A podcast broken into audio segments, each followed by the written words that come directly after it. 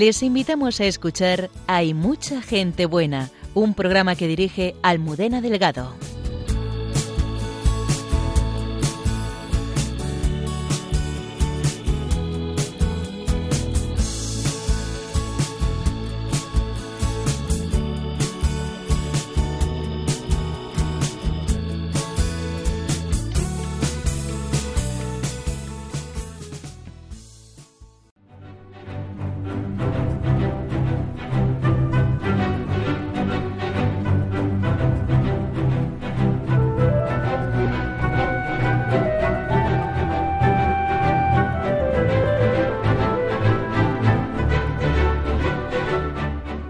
Confortar en la fe a sus hermanos es una de las misiones que el padre Miguel Márquez tiene como superior general de los Carmelitas Descalzos y que realiza recorriendo los distintos lugares del mundo con presencia carmelitana. En su última visita ha recorrido el camino de Éxodo desde Egipto, ha celebrado los 400 años de presencia de la Orden del Carmelo en Irak y ha conocido las impresionantes historias de las personas que en la martirizada Siria han vivido una guerra y recientemente un devastador terremoto. Esta noche le entrevistamos para conocer las historias de esperanza y amor de sus hermanos en todos estos países en que son minoría y sufren persecución.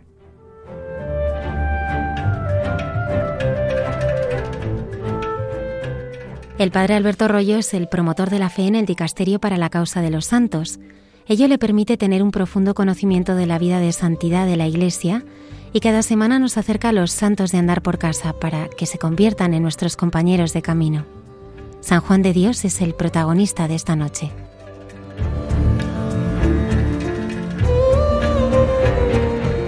No hay oración más hermosa y profunda que la que el Señor nos enseñó. Cayetana Jairi Johnson, arqueóloga, biblista y profesora, nos ayuda a conocer mejor el Padre Nuestro en Jesús en su tierra.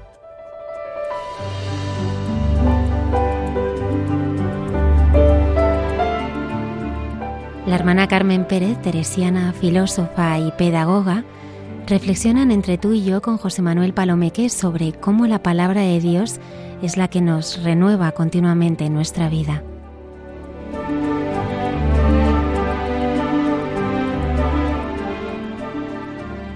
Comenzamos.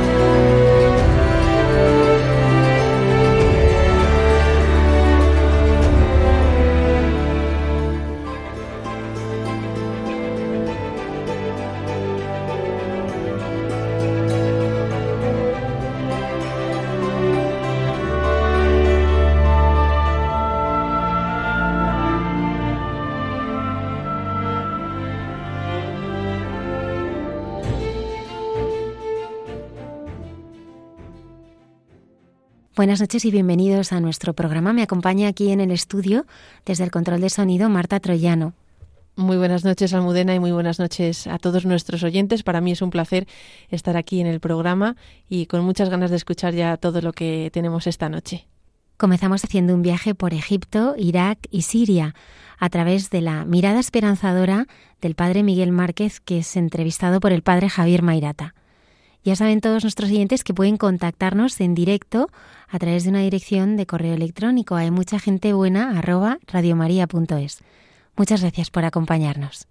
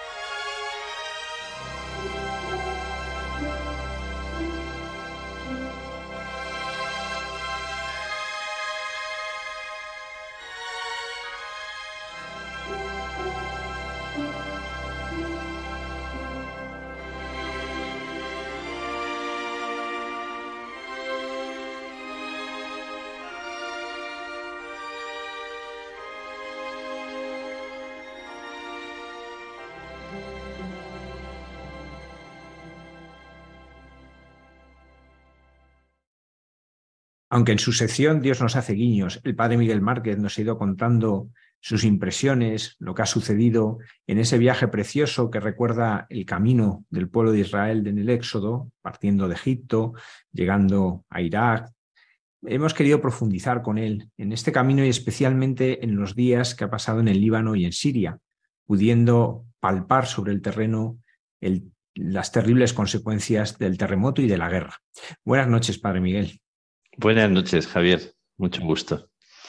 Te hemos escuchado, como decía, en tu sección, pero nos gustaría profundizar en cómo has vivido este camino, ¿no? justo además al empezar la cuaresma, eh, este camino que recuerda al camino de Israel en el desierto, partiendo de Egipto. ¿Qué, ha significado para ti personalmente poder hacer esto? La verdad que mm, es un camino muy, muy sobrecogedor, porque mm, aunque los días son tan intensos que casi no te da tiempo a procesar y, y como está tan lleno, porque no es un viaje no es un viaje arqueológico ni turístico, ni tampoco vas expresamente a ver los lugares. O sea que en realidad mi, camino es un camino mucho de escucha de los frailes y de visitar las comunidades de los frailes, de las monjas, de las religiosas y, ver y tocar la iglesia del lugar, los obispos, el patriarca, etc. Pero eh, realmente cuando visitas, claro, las pirámides, pues lo típico, pero visitando el monasterio de las Carmelitas de Egipto, que hay que pasar por el desierto y todo suena un poco a desierto en Egipto porque todo está lleno del polvo del desierto. El mismo Cairo, el Cairo está lleno como de un color de desierto, toda la ciudad. Entonces, el, tocar esa realidad y saber, estoy en Egipto y estoy en el lugar de Moisés, ¿no? Eh, estoy en el lugar donde Moisés inicia aquella aventura y aproximándose la cuaresma, aunque luego ya empezó estando en Irak, pues es como muy sobrecogedor. Recordar la tierra de los faraones, el gran imperio donde Moisés inicia esta andadura con el pueblo de una forma tan humilde, pues te hace recordar lo que es nuestra historia, la mía, la historia de cada uno, ¿no? Que es la historia humilde que estamos haciendo de, caminar eh, por un desierto tantas veces y, y sobrecoge. Luego, pasando en el avión desde Egipto a Irak, claro, con muy pendientes, atentos, ¿no? Al, paso del Mar Rojo, a, todo. Bueno, es que te sobrecoge mucho, ¿no? Estar ahí en la altura y ver desde lo alto, pues eso, el Mar Rojo, ver, ver, los lugares eh, y te, bueno, pues te llena de emoción y, y hay por dentro como un cosquilleo, ¿no? Padre Miguel, eh, el encuentro con las comunidades en lugares en las que lleva la presencia carmelita tanto tiempo, ¿qué le dice al que ahora es su superior general? Bueno, pues la verdad que la historia a mí me sobrecoge mucho pensar en los frailes, en los hermanos que, han dado la vida, que, ya construyeron y edificaron con inicios muy, muy sencillos, ¿no? Es verdad que, que, nos olvidamos cuando tenemos una basílica inmensa construida en medio del Cairo, una basílica dedicada a Santa Teresita, que se construye eh, al poco tiempo de Santa Teresita ser, ser canonizada, ¿no? Una basílica inmensa, preciosa, casi más bonita que la de Lisieux. No voy a decir esto muy alto, pero, pero llena de mosaicos. Y entonces cuando ves quiénes han construido esto, cuáles son los frailes que, que dieron la vida aquí, ¿no? Que ya pasaron, me llena de como de mucho orgullo ver personas que se han dado, que, que se han dedicado a la gente, que han construido como una, una historia tan, tan bonita, donde la gente eh, ha podido vivir su fe.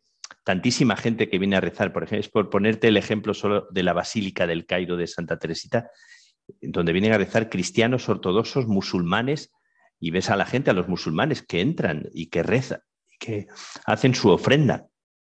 Entonces me sobrecoge. Ver la historia desde el pasado, ¿no? De, las personas que, que hicieron posible eh, pues eso, el Carmelo en estas tierras, el Evangelio, pues me parece como, como muy bonito, me llena de, también me llena de, de, un sentimiento, como a veces estamos en cada época pensando que, que estamos luchando con imposibles y con situaciones que, eh, y decimos, pero si aquella gente construyó lo que construyó sin nada o sin casi nada o en condiciones mucho más adversas, ahora nos ponemos a enseguida a quejarnos de, de las dificultades, ¿no? Entonces me, me da como mucha, mucha fuerza, me hace pensar en cómo el Señor empuja nuestra historia a base de, eso de personas que son pequeñas y que son audaces, porque ya si, si me preguntas después por, por Irak, por los que viajaron, los que murieron en el camino, los que, madre mía, pero cómo esta gente se, fue al extremo del mundo sin conocer la lengua y, y, luego fueron pioneros en el árabe, o sea, que hubo, que hicieron gramáticas, hicieron, bueno, es que me, me, sobrecoge mucho, me, me, parece, pero qué gente, qué heroicos sin aplauso, ¿no? Eh, me, encanta, me encanta y me da mucho estímulo para pensar cómo animar ahora cuando nos sentimos en medio de tantas dificultades, pues para, para que esto no sea un obstáculo ¿no? en, el ofrecernos y, ser mediadores. ¿no? Por desgracia, lugares como lo que, los que has visitado, Irak, Siria, Líbano, desde hace unos 40 años, van siempre relacionados a la guerra, al desastre, a la catástrofe, al terrorismo. Eh, sin embargo, cuando uno va allí, como has sido tú, y ese encuentro con esas comunidades, ese encuentro con esa iglesia que en Irak conserva todavía en algunos lugares la lengua de Jesús, el arameo.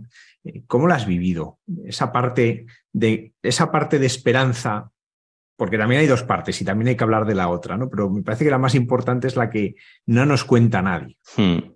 Sí, la verdad que cuando, cuando les encuentras, la primera sensación que hay, la primera después de haber pasado por allá, es una sensación de como de mucho gozo de haber compartido con esos cristianos que están en una tierra tan difícil y que son cristianos que han estado durante mucho tiempo perseguidos y todavía las situaciones de tanta incertidumbre, te da como un gozo especial celebrar con ellos, compartir, que se alegren tanto de nuestra presencia, que celebremos juntos la fe, animarles, bendecirles, y, también cómo ellos te transmiten lo que han vivido, cómo están deseando contar, están deseando decir, están deseando expresar qué es lo que han vivido, las dificultades que han pasado, te quieren contárselo a alguien, que alguien les escuche y les comprenda.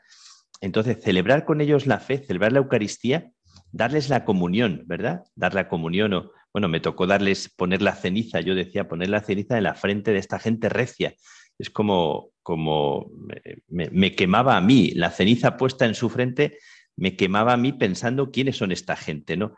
Algunos habían venido desde el norte, que es la, zona más, más, peligrosa, ¿no? La zona de Caragós, la zona de Caragós, algunas de esas zonas de, del norte del Irak.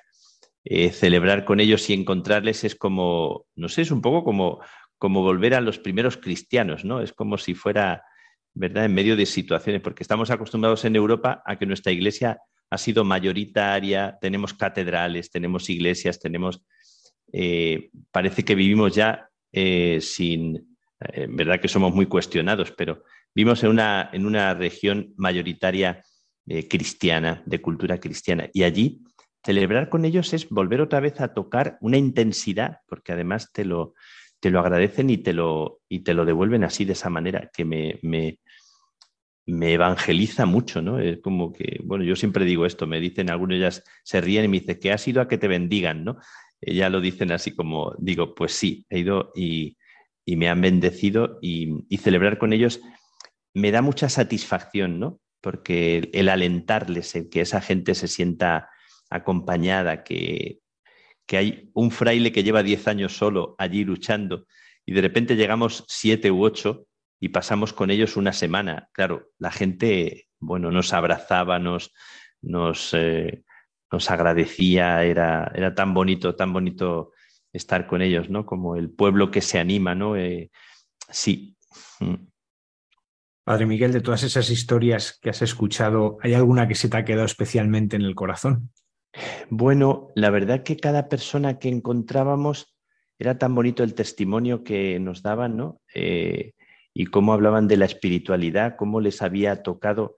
Eh, y alguna persona que dio su testimonio decía cómo el silencio, el ser educado en el silencio y en la oración, le había hecho descubrir otra, otra fe, el entrar en la experiencia íntima con Jesús, ¿no? Bueno, esto tiene mucho que ver con nuestra espiritualidad, ¿verdad? De carmelitas. Entonces, esta persona, alguna de las personas, una mujer consagrada de una institución que se ha creado, ¿no? de un grupito de mujeres que, son consagradas y están luchando allí de una forma muy bonita.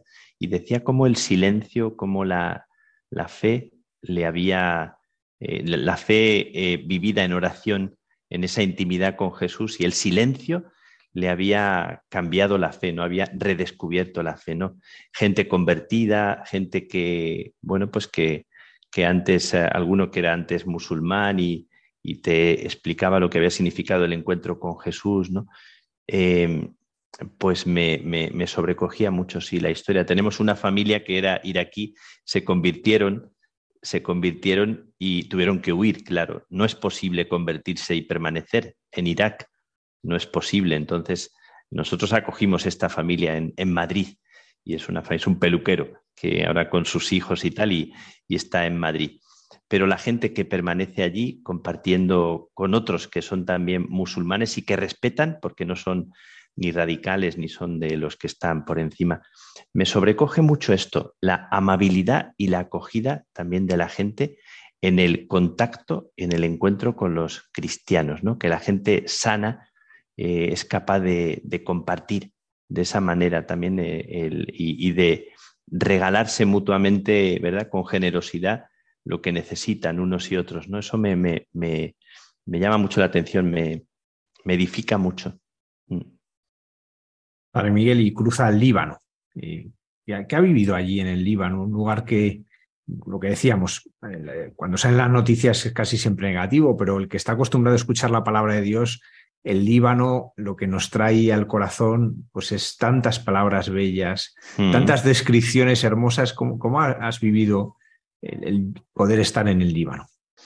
En el Líbano eh, estuve más tiempo en Irak. En Irak estuve casi una semana y en Líbano estuve como día y medio, dos días, ¿no?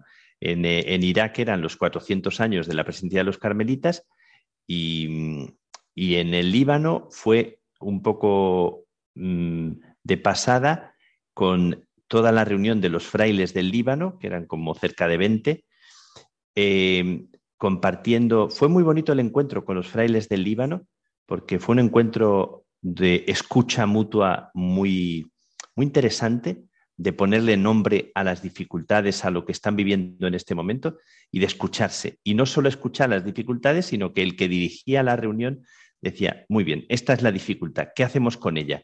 Y preguntaba para concretar, ¿no? Vale, tenemos esta dificultad, pero ¿cómo podemos afrontarla? ¿Qué debemos hacer? Un diálogo muy bonito, ¿no? Claro, eh, hablábamos en francés o ellos hablaban en, árabe y nos traducían a nosotros, íbamos, llenaron la pizarra de árabe y nos iban traduciendo un poco que habían escrito. Eh, Líbano, que está viviendo una situación brutal de una crisis económica brutal, han perdido de 10 dólares que tuvieran en el banco, han perdido 8. O sea, se ha devaluado todo. Eh, apenas llega el dinero para el final de mes, eh, poquísimo ganan ¿no? los profesores, los trabajadores. Y los frailes están haciendo malabares para intentar conseguir con organismos cómo poder ayudar ¿no? a los trabajadores que tienen. ¿no? Entonces, me parece una gente de una fe, de una lucha tan, tan bonita, tan, una perseverancia, una, eh, la oración, el Via Crucis, me tocó el Via Crucis en, el viernes en Líbano, en una iglesia con los cristianos, y fue muy, muy sobrecogedor, sin entender nada, claro, entendíamos por qué estación íbamos, pero era todo en árabe con unas canciones tan bonitas, ¿verdad? Lo que dices de la belleza del Líbano, ¿no? La belleza eh, como se canta. Yo esta vez no he estado en los cedros del Líbano. Las dos veces anteriores he ido a visitar los cedros del Líbano famosos y esta vez no, pero un país que es tan bello, tan bonito, lleno de montañas. Es el mar y enseguida está la montaña. Visitamos la otra vez también a las Carmelitas Descalzas, que son las famosas eh, que hacen los iconos, que escriben los iconos preciosos iconos son las carmelitas descalzas, que tienen un montón de vocaciones. Eh, contrasta con, la crisis brutal y contrasta con, también con tantas guerras que el Líbano ha vivido, pero un país precioso y una fe de una gente que te sobrecoge. Los cantos eran tan bonitos, los cantos y la oración.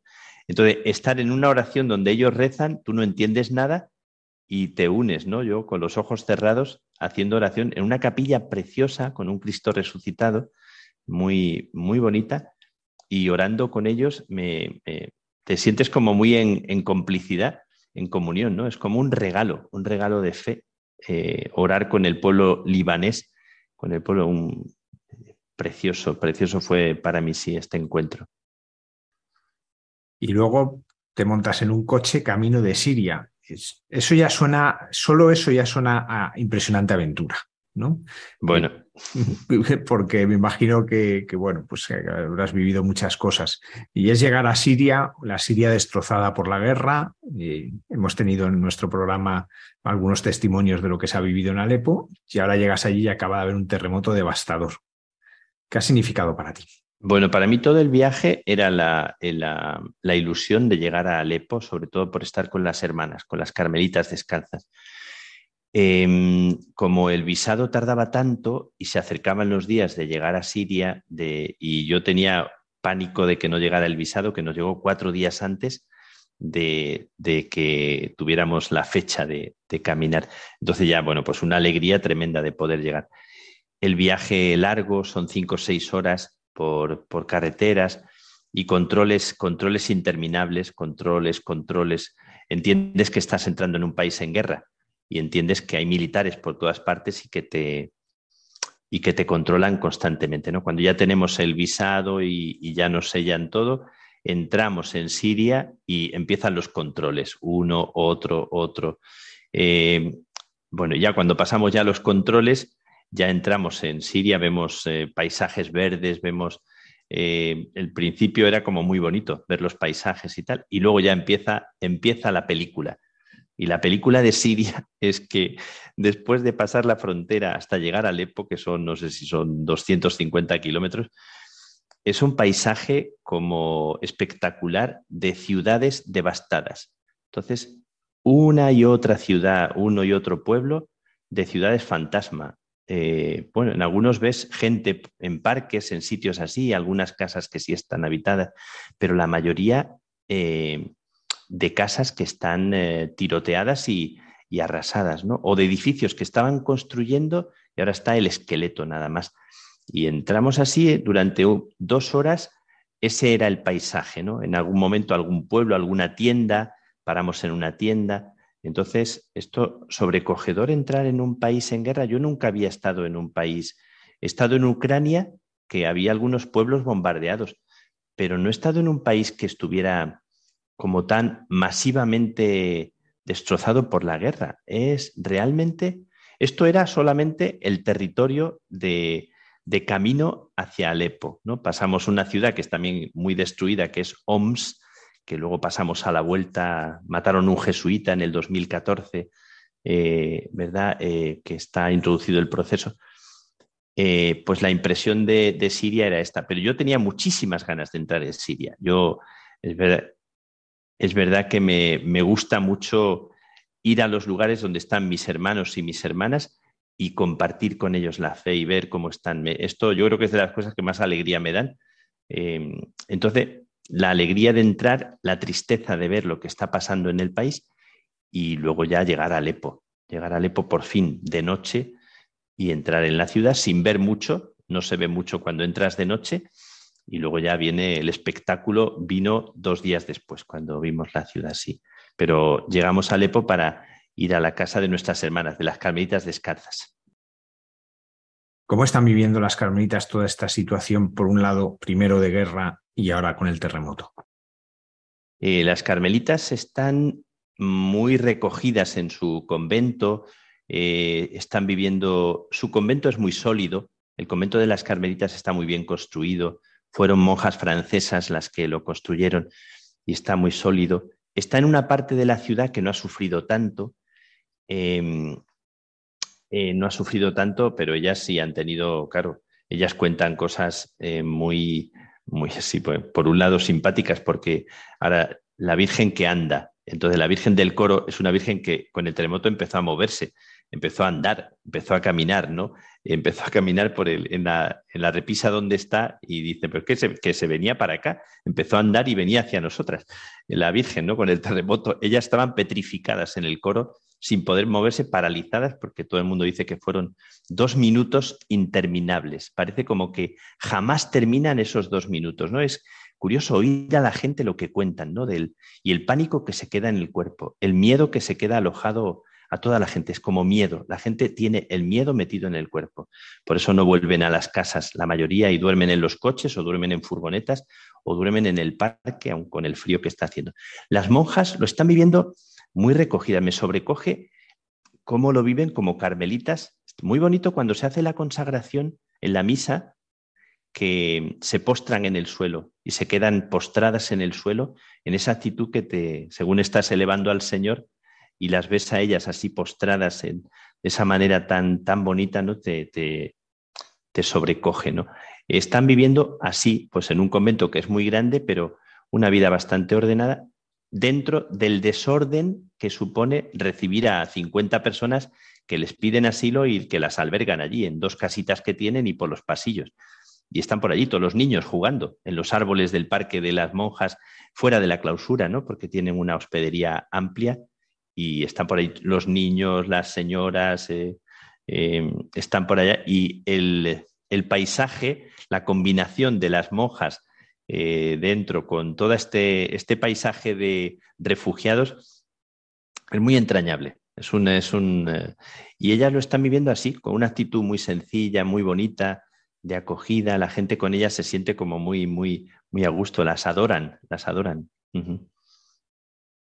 Padre Miguel, ¿qué sentido tiene para ellas permanecer en un lugar primero que ha tenido todos los riesgos de una guerra, ahora un terremoto con todo lo que está suponiendo, ¿por qué ellas permanecen ahí?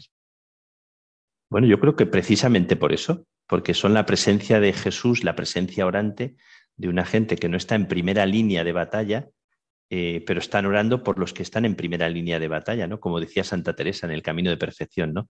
Estamos, eh, seguimos al capitán del amor, estamos aquí para, para orar por aquellos que están en el frente de batalla, ¿no? Por aquellos que están dando la vida, ¿no? Ya sabes que las carmelitas tienen una, una intención tan bonita, ¿no? De orar por los sacerdotes, de, de ofrecer la vida, de, entregarse, eh, tan bonito. Y para ellas tiene todo su sentido. Y para mí todo el orgullo del mundo. Vamos, que me, me, me eh, no, aquí este orgullo esté totalmente permitido. O sea, me encanta que haya unas mujeres frágiles que cuando las ves, pues son así, ¿no? Eh, frágiles y que demuestran como una entereza dentro de su fragilidad y de su vulnerabilidad, pero que permanezcan así. Eh, ellas han hecho un rosario, eh, luego puedo mandar fotos, ¿verdad? Han hecho un rosario con las balas recogidas de su convento, las balas que tienen en su convento.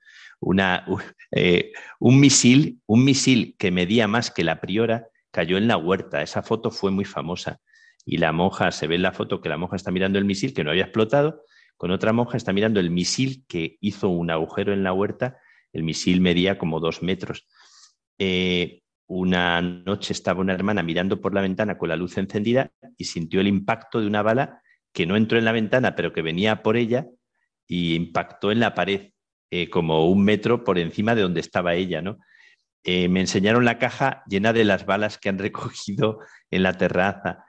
¿Qué significa estar en un sitio agujereado por la guerra y ellas permanecer ahí. Pues yo creo que es que tiene todo el sentido. Me parece que tiene más sentido que estar en un lugar tranquilo donde es el paraíso terrenal. O sea, me parece que yo, y yo cuando pienso en mi vocación, no pienso como, digo, pues ¿dónde quiero estar? Yo quiero estar donde, donde, donde pueda ser Jesús para gente que están en, medio del sufrimiento y que ellas sean oración en ese lugar, que sean una presencia inútil inútil, entre comillas, para el mundo, me parece que tiene todo, todo su sentido estar ahí, porque son como, como un corazón que late, un corazón que late, que se entrega en medio de, ese panorama, de ese paisaje eh, tan desolador, me parece que son como una, una esperanza. También lo ves en la gente, ¿no? En la sonrisa, en la alegría de la gente, los niños que andaban por allí, pues los niños parecen que, que, que es que son ajenos a la guerra, aunque la hayan sufrido o hayan perdido seres queridos, pero me parece que esa es su, su sonrisa, es un poco esa, esa capacidad que, tienen, que tiene la vida de rehacerse a sí misma después de cualquier desolación. Y las, las monjas, a través de la oración de su vida, son eso, son el recuerdo de que la vida renace siempre. Padre Miguel, además de estar con la comunidad, pues has podido visitar eh, Alepo, ¿cómo, ¿Cómo ha sido vivir esa destrucción? Insisto, tanto de la guerra como, como, del terremoto, ver la situación en la que está la gente allí. Eh, ¿Qué ha dejado en tu corazón todo esto que has vivido estos días allí? Mira, pues por un lado, cuando ves tanta destrucción, parece que, que se produce como una anestesia, como si, si por dentro dijeras de ver una casa, otra casa, otra casa, otra casa, otra casa, como infinito, como si fuera, eh, te, te, deja interiormente como una sensación pero es verdad que es tan difícil de olvidar. Esto fue hace dos días. Yo creo que ahora no sé echar las cuentas, pero fue hace dos días eh, que pasamos la mañana entera con un marista que es de Alepo, que se llama George, y nos hizo el favor, menos mal, porque si no hubiéramos visto algo, pero no mucho. Eh, tres horas y media con él, eh, como él es de Alepo, sabe hablar con la gente y nos fueron abriendo puertas. Y visitando todo lo que es la guerra que ha dejado Alepo una ciudad fantasma en muchas partes. Y luego el remate del terremoto es que él se quedó sorprendido porque él había estado hacía poco en el Zoco, que había ido con los niños a hacer como la inauguración de la iluminación o algo así. Y de repente entró en el Zoco y vio el, el Zoco destruido, el Zoco hundido, el Zoco... Y él mismo, que anteriormente en todo lo que nos enseñó, estaba muy acostumbrado a verlo, pero ahí se quedó como paralizado, diciendo, no me lo puedo creer, o sea, eh, ¿cómo, ¿cómo, está esto? ¿no? Em, eh, te, deja, te deja como el alma en una sensación de impotencia y, y, aunque ves a la gente, a los niños, a la gente jugando, unos niños jugando al futbolín, otros jugando al balón, la gente en los parques, muchas tiendas de campaña en los parques, la gente viviendo en furgonetas o en camiones, eh, los parques llenos de tiendas de campaña, filas de gente interminables que van a recoger pan cuando les toca recoger el pan o los víveres. Em, bueno, las historias que te cuenta la gente, el chofer que nos, que nos eh, llevó desde el punto de encuentro con el fraile que nos atravesó la frontera y, y que nos llevó hasta Alepo, él, desde que fue el terremoto, pasan la noche en el coche con su mujer, él en el asiento del piloto, del conductor, la mujer en el asiento de al lado y detrás los niños. Eh, y pasan, llevan así tres semanas durmiendo en el coche con un frío que pela. Eh, entonces te deja, porque tienen pánico de volver a su casa. Muchísima gente así. Eh, entonces, el paseo por Alepo era como una cosa que te corta la respiración. O sea, es que vas viendo, no te puedes imaginar que haya una ciudad así destruida de esa manera por la guerra y por el terremoto, ¿no? Digo, madre mía, esto es como que a los pobres al final todo, todo les cae encima, ¿no? Eh, qué sensación, desde luego, claro, difícil de olvidar, porque hicimos fotos, hacíamos fotos a cada, a cada esquina, pero es que todo era así. Mm, bueno, pues muy difícil de olvidar. Lo tengo como grabado, estoy como, como está uno como sobrecogido. Pasan los días y te quedas como sin respuesta, ¿no? Como, como orando por ellos. Es verdad que luego cuando ves sonreír a los niños, cuando ves a las mujeres que nos, a las refugiadas que nos preparaban los platos típicos de Siria, claro, tú dices, qué, qué, qué, qué contraste. O sea, nosotros digamos, y las mujeres te preparaban los platos típicos, a lo mejor te hacían un postre que era tipo arroz con leche, con la cruz, con la cruz hecha de, ¿verdad? Así como con un dibujo de, y te lo traían con un cariño, con una cosa. Digo, madre mía, esta gente que, que han sufrido lo que han sufrido, te regalan vida, te regalan vida. Entonces, ¿qué, qué capacidad tiene el espíritu humano de reconstruirse eh, cuando las ruinas están ahí todavía humeando, ¿no? Eh, bueno, el paseo por, por Alepo es muy difícil de, de describir. Es muy difícil, ¿no? Como, como tenemos las fotos, podemos mostrarlo a la gente para decir que no, para poder hacer gráfico eso que, que hemos visto es, no es difícil de imaginar. Luego Alepo es una ciudad llenísima de gente por todas partes, ¿no? Barrios llenos de gente porque hay muchos edificios que están en pie y muchas, muchos barrios que están con la vida y con las tiendas, con el, con el, el ajetreo de la vida. Alepo tiene algunos millones de habitantes. Creo que eran cuatro millones, ahora me parece que son dos. Eh, dos por, por, la gente que huye, ¿no? Pero sí, no, difícil de describir, ¿no? Mucho silencio se te queda en el alma y mucha oración se te queda en el alma sin respuesta, ¿verdad? Padre Miguel, nos contabas pues eso como la mitad de la población más o menos ha huido, pero esa otra mitad que se ha quedado, ¿qué sostiene su esperanza? Eh, pues estos em, realmente, em, muchos de ellos te voy a decir que están deseando huir. O sea, se nos acercaba la gente, claro, había gente que le decía, aquí están los carmelitas de Roma, o, algunos le decían, es el padre general de los carmelitas de Roma, y enseguida venían y, eh, eh, por favor, no nos pueden conseguir un sitio en Italia, lo que sea, en, España, en tal, o sea, nos decían así, ¿no?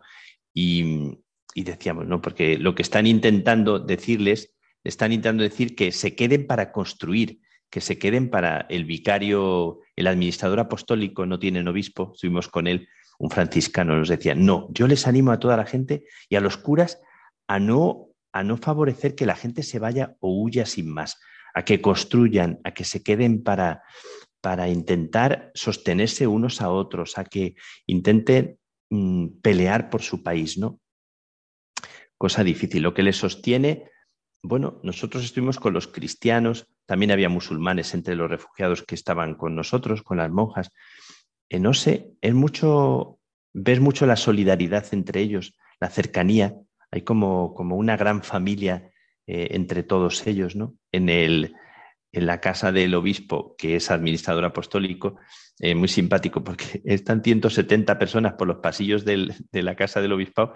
Estamos hablando con el administrador y allí uno, un niño llorando, el otro que pasa por el pasillo, el otro corriendo por allá, o un abuelito que pasa, un ancianito que pasa en, el, hall, allí mucha gente, unos sentados, otros.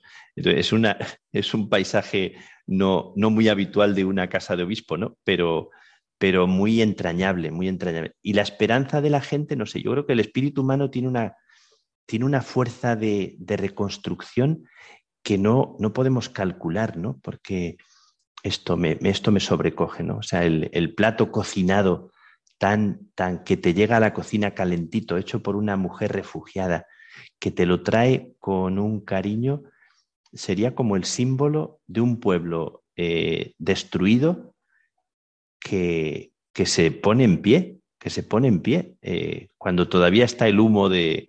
Y todavía el día que estuvimos allí, ya la gente nos decía, a las cinco y media ha habido otro terremoto, allí donde estábamos. Nosotros estábamos más dormidos que, que, o sea que no, no nos enteramos, pero la gente con el pánico está también muy atenta si ahí vuelve a haber movimiento de tierra pero nos, llama la atención eso, la fuerza del espíritu humano para, ponerse en pie, para luchar, ¿no? Y veíamos así a la gente muy, muy, como muy viva, muy viva. Padre Miguel, hay una historia de santidad en todos esos lugares, especialmente en la Orden Carmelita. Eh, ¿Cómo vives el poder mirar al pasado, a todos estos santos, junto con estos que ahora has tenido contacto con ellos, que algunos son confesores de la fe, que han sufrido tortura, que han sufrido persecución. Eh, ¿Cómo se vive ese encuentro con la santidad de siglos, por así decirlo, con esa santidad actual allí? Lo vives como, como, un, eh, como un golpe, un golpe que te, te hace a ti como despertar, te aviva a ti. Nosotros que vivimos una fe a veces tan tranquila, tan, tan serenos, tan en principio, ¿no? Es verdad que ahora estamos en misiones en todas partes, pero eh, los, los, egipcios que se hacen la cruz en la mano se, se, tatúan la cruz, ¿no? La mayoría de los egipcios cristianos tienen tatuada la cruz en la mano.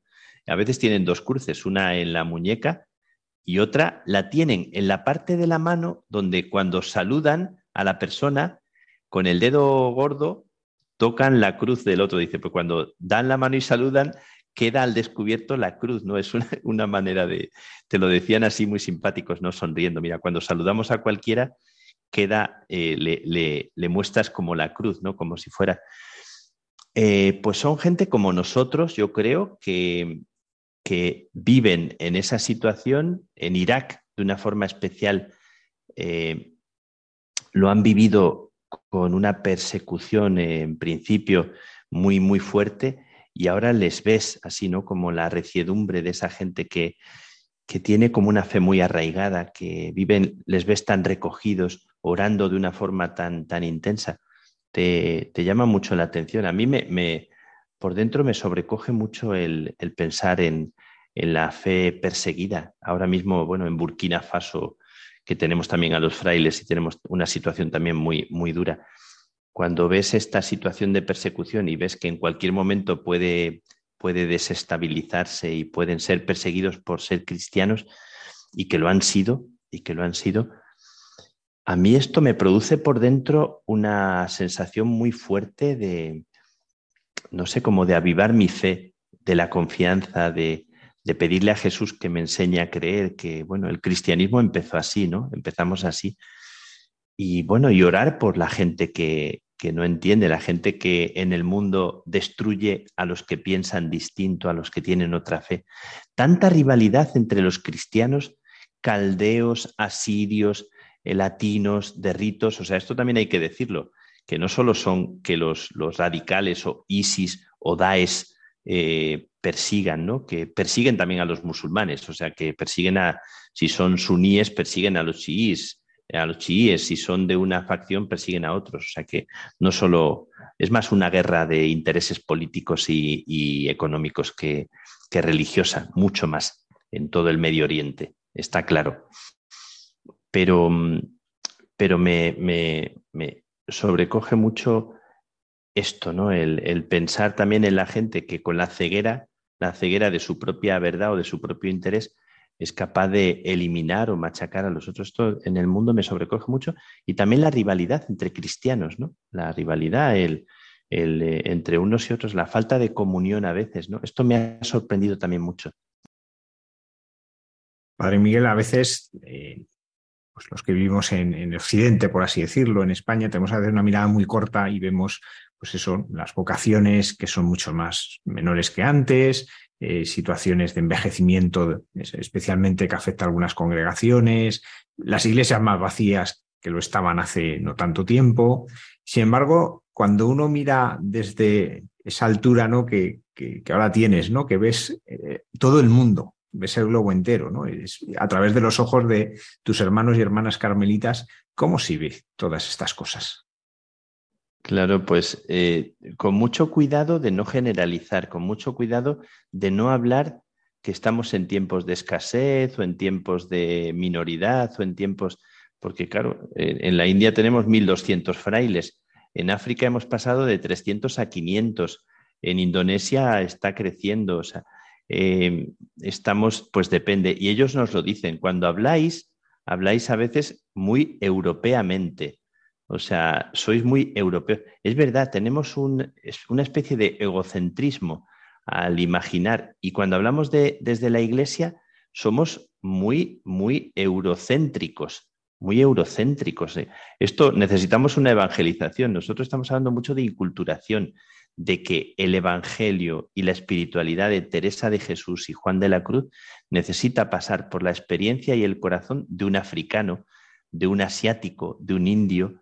Es verdad que están haciendo tesis doctorales que son preciosas, son muy bonitas, que enlazan la cultura de la India, ¿verdad? La Bhagavad Gita o Gandhi o tal, y lo están leyendo para conectar con la espiritualidad de Teresa de Jesús y Juan de la Cruz, o un carmelita que está haciendo su tesis doctoral sobre San Juan de la Cruz y la sanación de las heridas del pueblo africano.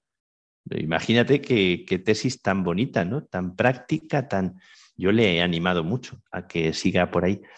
Eh, entonces, realmente eh, nuestra visión, que es tan nuestra, desde aquí, ¿no? ¿Cómo nos miramos tanto desde nuestro paisaje? Y como el recorrer el mundo me está, a mí, desde luego, me está, me está dejando como totalmente de vuelta de calcetín ojalá esto me cale para que el Señor haga en mí lo que Él quiere, ¿verdad? Y Él me, me, haga como Él quiere, desde luego, pero me están, me están tocando mucho otra visión de las cosas que no comprendemos como una transformación, ¿no? Eh, la cuaresma es un cambio, un camino de transformación. Yo creo que escuchar a cualquier persona, a cualquier ser humano que es distinto a ti, es dejarte tocar y herir por una verdad que tiene algo que regalarte. Me parece que este camino lo tenemos que hacer, no solo con africanos, asiáticos o americanos, ¿no? Porque, sino con cualquier persona. Me parece que el camino de la escucha profunda, que, que, sea auscultar lo que Dios está haciendo, me parece que es el camino de una carmelita descalza, escondida en un convento de Normandía, como fue Teresita del Niño Jesús, pero de una carmelita en, en una esquina del mundo, en Siria, en medio de las balas, eh, y rezando postrada en el suelo, orando, me parece que tenemos que hacer esa escucha de lo que late y no la estamos haciendo. Estamos muy encerrados en nuestros intereses, en nuestros pequeñitos eh, problemas, estamos como muy, muy miopes, ¿verdad? Y entonces me parece que lo que está pasando es como que necesitamos dejar que se rompa una cáscara para que salga a luz eh, una vida que está ahí y que la tenemos y que no es menos bella que lo era antes, ¿no? Este mundo nuestro que está tan loco y que la gente dice, claro, la gente dice en Siria, dicen, bueno, vamos a ver, una guerra, una pandemia, un terremoto, y dicen, ¿qué vendrá después? O sea, ¿qué, vendrá después de todo esto? Porque parece que es como si fuera una especie como de, de, apocalipsis, ¿no? ¿Qué vendrá después de esto? Porque, y decimos, no sabemos qué vendrá después, ¿no? Es verdad, eh, pero sí hay algo que tenemos que dejar que nazca. Yo esto estoy convencido que en todo esto, y a veces la mirada se nos queda atrapada en nuestros pequeños deseos, en nuestros pequeños intereses, en lo que mi estómago reclama o, mi, afán de poder o no, en nuestras pequeñas comodidades. Madre mía, que cuánto nos evangeliza conocer el mundo, ¿verdad? Cuánto evangeliza el dejarte tocar por culturas tan distintas, ¿no? Cómo te, te este, abre ventanas a otra manera de percibir y te sana, te sana, ¿verdad? Aunque la enfermedad siempre está presente en nosotros, ¿verdad? Porque el ser humano siempre somos, tendemos a protegernos y a pensar en nosotros. Pero yo estoy muy agradecido, muy agradecido de, de tanto vivido y de lo que lo que se me regala en cada persona que encuentro, ¿no? Me, parece un privilegio. Padre Miguel, hay una cosa que siempre se llama el jet lag, ¿no? Que es cuando uno viaja de un sitio a otro, especialmente entre continentes, pues a veces el desfase del sueño, pero me parece que eso se soluciona rápido, pero hay aquí un desfase que me gustaría preguntarte, porque tú estabas hace esos dos días en un lugar destruido por la guerra, el terremoto, y ahora estás en la capital de la industria europea, de la moda, eh, un lugar de una belleza impresionante, pero que es un motor económico como es Milán. Eh, ¿Cómo se vive ese contraste en que uno amanece al lado de una ruina y se despierta al lado de un rascacielos? Verdaderamente, verdaderamente, porque fíjate que antes de ir a, India pasé por Dubái y por, y por Abu Dhabi.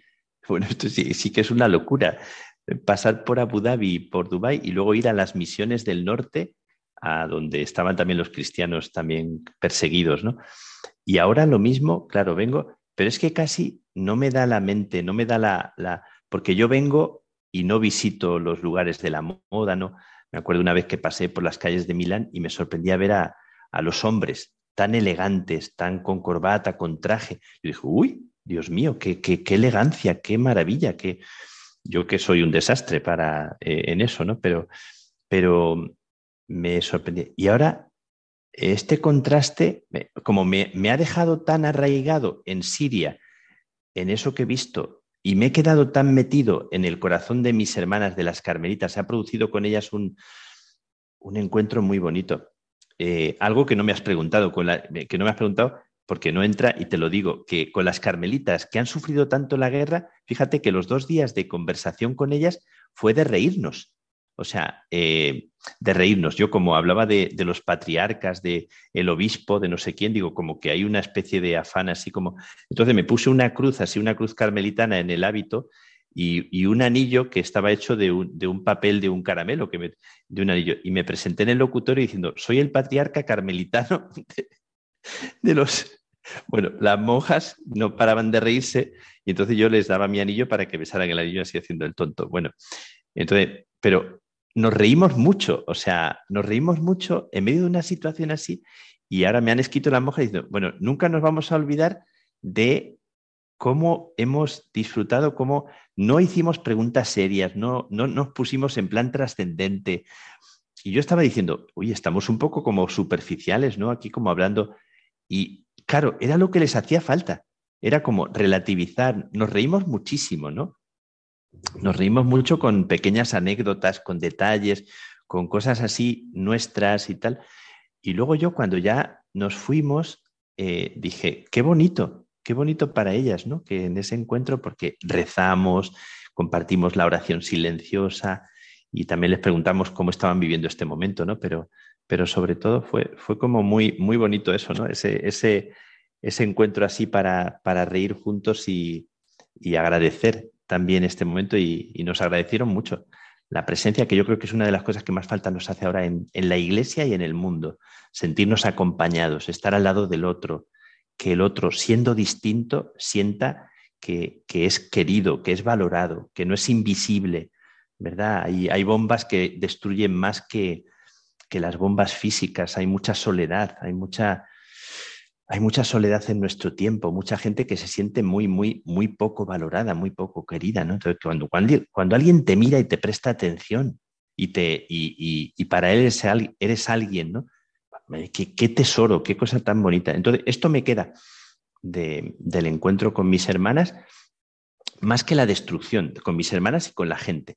El plato de comida hecho por las refugiadas, la oración y la postración de mis hermanas, su risa su risa, ¿no? Había una que, decía que estaba en la oración por la mañana y se reía de, las, de, una tontería que habíamos dicho el día anterior, se empezó a reír, una de las sirias, de, las carmelitas, ¿no? que esta mañana me, empezó a dar la risa recordando, y yo digo, qué cosa tan bonita, ¿no? Me, encantó, me encantó. Entonces, no te queda la destrucción, te queda el espíritu humano que resucita y que se pone en pie. Digo, qué, qué maravilla el ser humano en medio de los que han muerto, ¿no?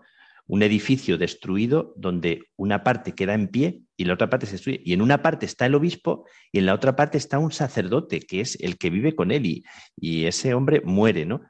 Eh, entonces te, sobrecoge esto, ¿no? Las anécdotas que te cuentan, ¿no? Que, el obispo queda en la parte del edificio que queda en pie y el sacerdote eh, que había sentido de parte de la Virgen decirle que le, le quería en un sitio mejor.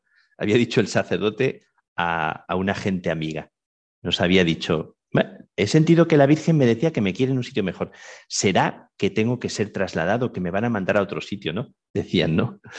Bueno, tantas cosas, ¿no? Que son tan, tan de, me, como eso, ¿no? Como el programa mío, la sección mía pequeñita se llama Los guiños de Dios.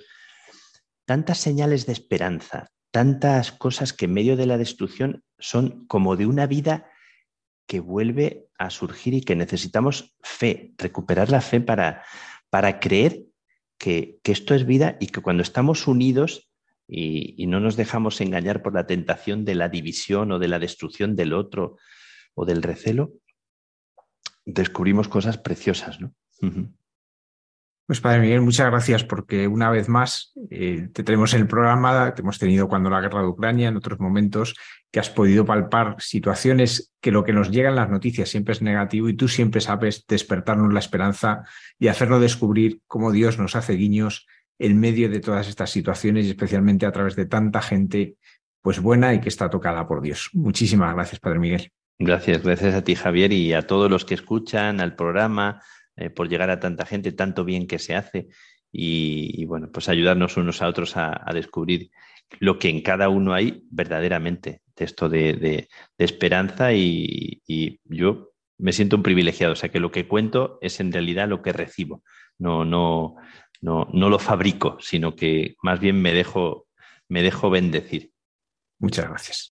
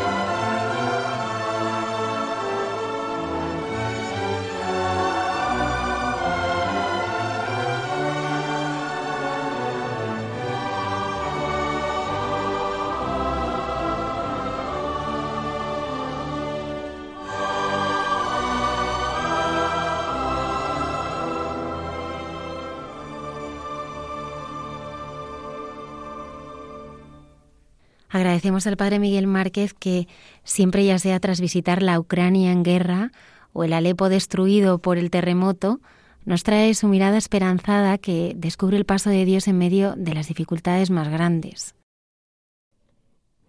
A mí me ha impresionado mucho de lo que nos ha contado el Padre Miguel Márquez, de, de, cómo las hermanas carmelitas están allí en Alepo, en una ciudad destruida por la guerra, destruida ahora por el terremoto, y cuál es el verdadero sentido de su presencia, como él ha dicho que muchas veces pensamos que no tiene sentido que estén allí en esa ciudad y que realmente el verdadero sentido es esa entrega en lo escondido, como dice el Señor, de ellas allí, en esta ciudad tan destruida, pero llevando allí la presencia del Señor a través de, de su oración y de su sacrificio.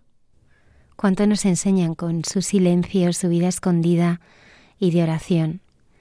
San Juan de Dios es pionero en la atención integral a las personas necesitadas, respetando su dignidad y defendiendo todos sus derechos. Hoy su estela la continúan muchos religiosos, profesionales de la salud y voluntarios que inspirados por él atienden a los descartados de nuestra sociedad. Esta noche vamos a conocerle mucho mejor a través de el padre Alberto Rollo en Santos de Andar por Casa.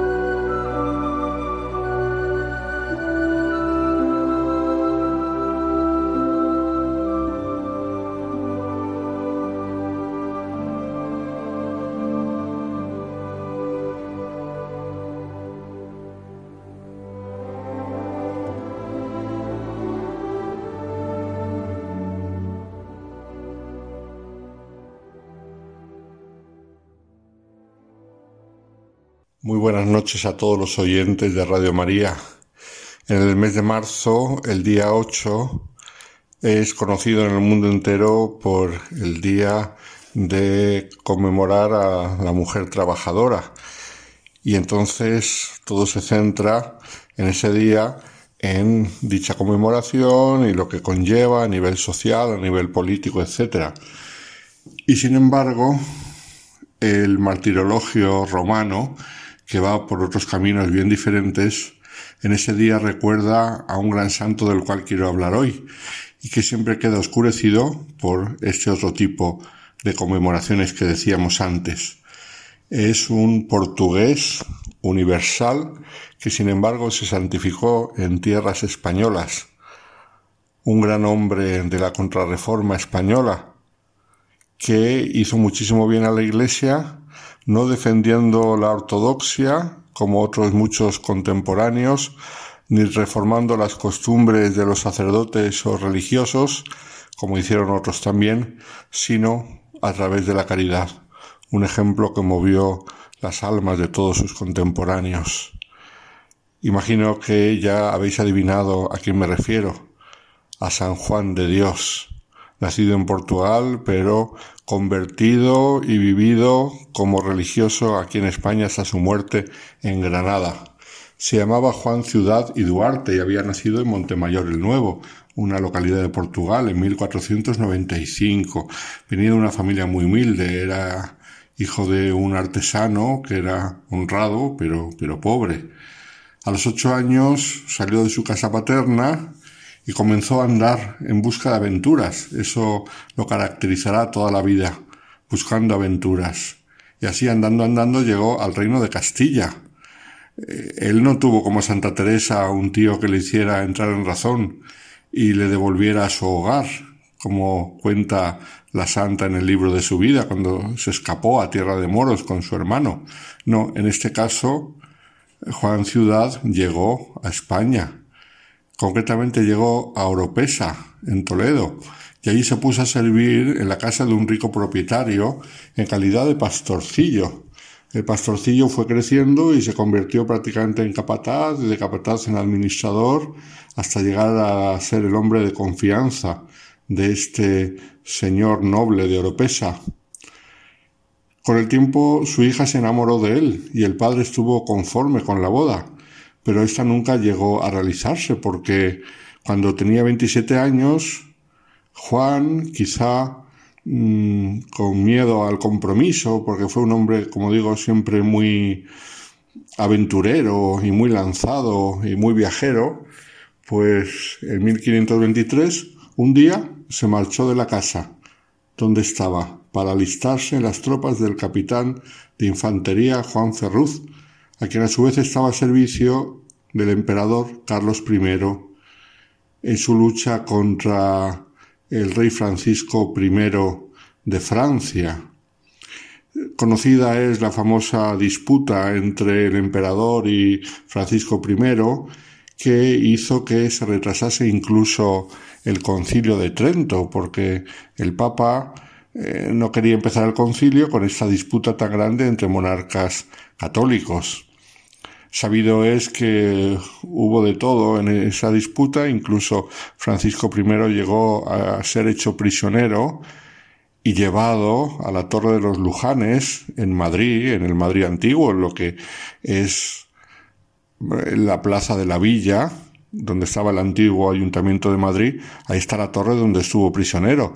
Luego se escapó, eh, después de hacer promesas de fidelidad a Carlos I, no las mantuvo. Fue una disputa que, como digo, influyó mucho en la iglesia de aquella época, hasta llegar a retrasar nada menos que un concilio ecuménico que era tan necesario por la presión de los protestantes. Pues en un episodio de esas luchas, en la defensa de Fuenterrabía, es donde Juan Ciudad participó. Fue para él una dura experiencia, y porque fue expulsado por negligencia en el cuidado de las ganancias de su compañía y se salvó en el último momento de ser ahorcado, con lo cual era una pieza fina este hombre de joven. A pesar de ello, volvió a combatir en las tropas del conde de Oropesa más tarde en 1532 en el auxilio de Carlos V que intentaba salvar Viena que estaba sitiada por los turcos de Solimán I. Al, desembarcar, en España a la vuelta por la costa gallega, pues quiso ir a ver a sus padres en Portugal y reencontrarse con los suyos, que había abandonado cuando tenía ocho años, pero este deseo quedó frustrado porque sus padres habían muerto y solamente quedaba un tío suyo. Con lo cual decidió volver a España. De Portugal pasó a Andalucía y estando de paso en Gibraltar decidió embarcarse para África, llevado por su deseo de aventura. En su mismo barco encontró al caballero Almeida, su mujer, y sus cuatro hijas, todos ellos desterrados a Ceuta por el rey de Portugal. Y el padre le contrató como sirviente, pero pronto cayeron todos enfermos, gastando la poca fortuna que traían, viéndose la necesidad de pedir socorro a Juan Ciudad. Este, ya mostrando una grandísima caridad, que era también algo característico suyo, tenía un gran corazón y estaba dispuesto a ayudar a los demás, se puso a trabajar en la reconstrucción de las murallas de la ciudad de Ceuta y con el dinero que ganaba, pues ayudó al caballero Almeida, a su mujer y a sus hijas, compartiendo su propio salario humilde. La familia estaba enferma y él estaba agradecido porque le habían tratado bien en el viaje desde Andalucía y nunca dejó ese agradecimiento, sino que les ayudó en cuanto pudo. Más tarde volvió a Gibraltar, donde se hizo vendedor ambulante de libros y de estampas, y de allí se trasladó definitivamente a Granada en 1538, donde abrió una pequeña librería religiosa en la puerta de Elvira. La librería le permitía entrar en contacto con la literatura de tipo devocional y religioso y eso poco a poco le fue acercando a Dios. Hasta que cuando tenía 42 años hubo un hecho que cambió completamente su vida y es que predicaba por entonces allí San Juan de Ávila, que estaba haciendo una gira apostólica por toda Andalucía con fines evangelizadores. Y le escuchó un panegírico encendido y fervoroso de la vida de San Sebastián, y tanto influyó en el joven Juan Ciudad que sus palabras le llegaron a, lo profundo del corazón. Y en ese momento vio su vida, vio todos sus errores, y como cuentan sus biógrafos, se arrepintió de sus muchos pecados y decidió cambiar radicalmente de vida. Se confesó con San Juan de Ávila entre lágrimas de arrepentimiento y repartiendo entre los pobres sus escasas pertenencias de librero, se vistió pobremente y se marchó por las calles, gritando Misericordia, Señor. Quienes lo veían se reían de él y lo tomaban por loco, tanto que llegaron a denunciarlo y fue ingresado en un manicomio, en un ala del Hospital Real de Granada que estaba dedicada para los enfermos psiquiátricos. Y allí sintió en sus carnes el duro tratamiento que se daba por aquel entonces a esos enfermos. De hecho, los encargados le dieron fuertes palizas porque ese era el medio que tenían en aquel tiempo para calmar a los locos, azotarlos fuertemente. Pero ellos notaban que Juan no se disgustaba por los azotes que le daban, sino que le ofrecía todo a Dios. Y al mismo tiempo, con esa santa libertad del que se ha convertido y del que ha conocido el amor de Dios, corregía a los guardias y les llamaba la atención por el modo tan brutal que tenían de tratar a los pobres enfermos. Tiempo después, él cuando cuidará de los enfermos psiquiátricos, instaurará una nueva terapia completamente diferente, que es no calmarles a, base de palizas, sino con otros medios pacificadores y, y sobre todo con mucho cariño hacia los enfermos. Bueno, el caso es que estaba Juan Ciudad ingresado en el manicomio cuando San Juan de Ávila volvió a la ciudad y supo que su convertido lo tenían ahí en el manicomio. Entonces fue y logró sacarlo y le aconsejó que ya no hiciera más penitencia, que no fuera por las calles haciéndose el loco para ser martirizado por las gentes. Al salir del manicomio, Juan lo tenía muy claro, que su función en la vida había cambiado. A partir de entonces había descubierto un horizonte nuevo entre todos aquellos enfermos psiquiátricos. A partir de entonces su función, lo que veía que el Señor le pedía, será acoger a todos, los pobres, inválidos, eh, aunque fueran dementes, los enfermos, los desamparados, los huérfanos, los abandonados. A partir de entonces a esto dedicará su vida. Mm, después de salir del manicomio, tenía grandes ganas de peregrinar y de viajar y entonces, con ese espíritu impaciente suyo, se dirigió en peregrinación al santuario de la Virgen de Guadalupe, en Extremadura, y allí maduró su propósito a los pies de la Virgen, a la que prometió entregarse a los pobres y a los enfermos. Y volvió a Granada en otoño de aquel mismo año, lleno de entusiasmo y de deseo de hacer el bien. Los recursos con los que contaba eran su propio esfuerzo y la generosidad de la gente. En un principio utilizaba las casas de sus bienhechores para acoger a los enfermos, pero mm, ya llegó un momento que mm, tuvo que buscar un sitio. ¿Y qué era lo que hacía? Pues durante todo el día atendía a cada uno con exquisito cariño, mm, haciendo de enfermero, de cocinero, de barrendero, de mandadero, de padre y amigo de los que acogía a él en, en la casa. Y por la noche se iba por las calles pidiendo limosnas para los pobres. Pronto se hizo popular en toda Granada el grito de Juan en las noches por las calles.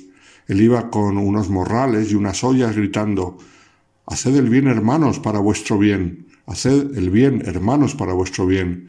Las gentes salían a la puerta de sus casas y le regalaban cuanto les había sobrado de la comida del día.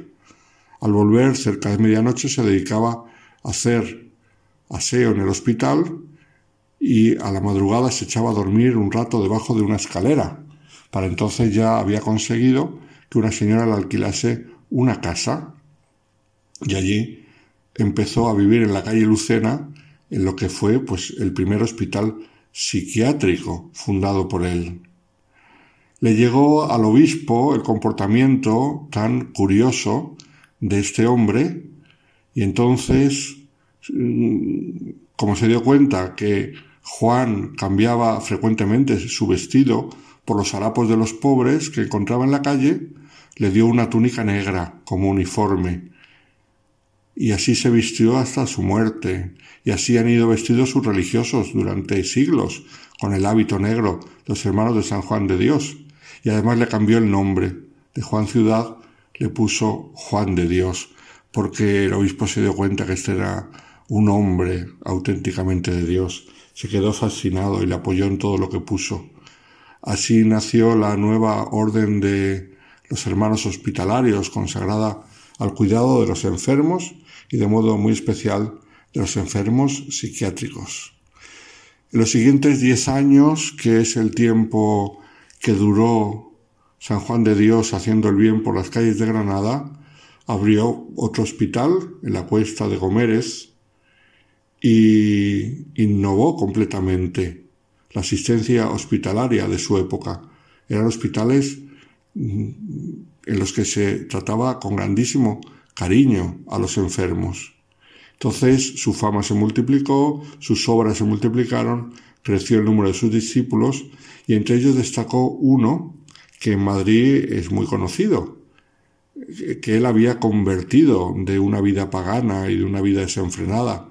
Me refiero a Antón Martín, que fue el creador del Hospital de la Orden de San Juan de Dios en Madrid, en la calle Atocha, llamado Nuestra Señora del Amor de Dios. Todavía mm, se conserva la calle Amor de Dios y viene del hospital que fundó Antón Martín.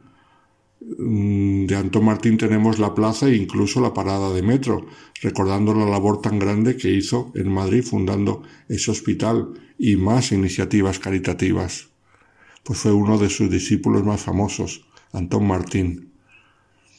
Los últimos años de su vida, hasta su fallecimiento en 1550, cuando tenía 55 años, los pasó atendiendo el hospital fundado por él y atendiendo allí a enfermos, a tullidos, a leprosos, a tiñosos, a todos los que la sociedad despreciaba por su enfermedad. Llegó incluso a entrevistarse con el mismo rey Felipe II. Él llevaba a hombros a los enfermos más repugnantes, así se le representa en la iconografía, y cambiaba frecuentemente las ropas que llevaban puestas mm, por lo que conseguía con la limosna que pedía.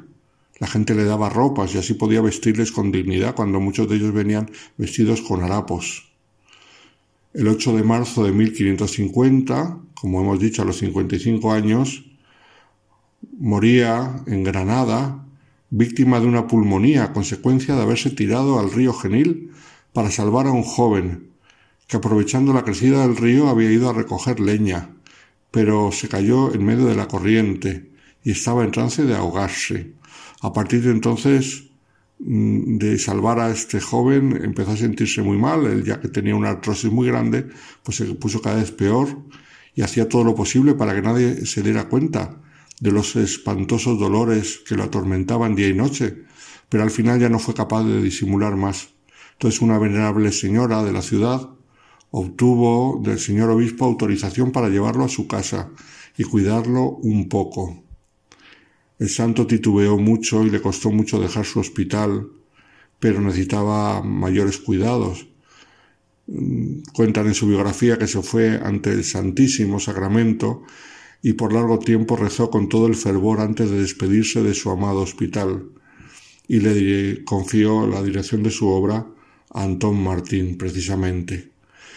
El 8 de marzo de 1550, sintiendo que le llegaba la muerte, se arrodilló en el suelo y exclamó Jesús, Jesús, en tus manos me encomiendo, y quedó muerto, así de rodillas. Había trabajado incansablemente durante diez años, desde su conversión, dirigiendo su hospital de pobres, con tantos problemas económicos que a veces ni se atrevía a salir a la calle a causa de las muchas deudas que tenía, y con tanta humildad que siendo el más grande santo de la ciudad, se creía el más indigno pecador. Y una vez fallecido, él, que había sido apedreado y encerrado como loco, fue acompañado al cementerio por el obispo, por las autoridades y por todo el pueblo como un santo. Fue enterrado en la iglesia de su querido hospital, que hoy se puede visitar, la tumba de San Juan de Dios, que es una de las más hermosas iglesias de toda Granada, que muchos turistas no visitan, pero que es una joya que merece la pena visitar siempre que se va a Granada, de un barroco exuberante, muy bonito. Fue beatificado por el Papa Urbano VIII en 1630 y canonizado por el Papa Alejandro VIII en 1690 y fue nombrado santo patrón de los hospitales y de los enfermos. Su obra está extendida por el mundo entero. De hecho, uno de los primeros hospitales que hubo en Roma, en la isla Tiberina, fue fundada por los hijos de San Juan de Dios y todavía está allí el hospital, en la isla que está en medio del Tíber. San Juan de Dios, un gran aventurero que cuando conoció al Señor cambió sus deseos de aventura por grandísimos deseos de santidad y de hacer el bien a los más desfavorecidos. Ojalá que su ejemplo nos ayude a todos. Muy buenas noches, queridos oyentes de Radio María.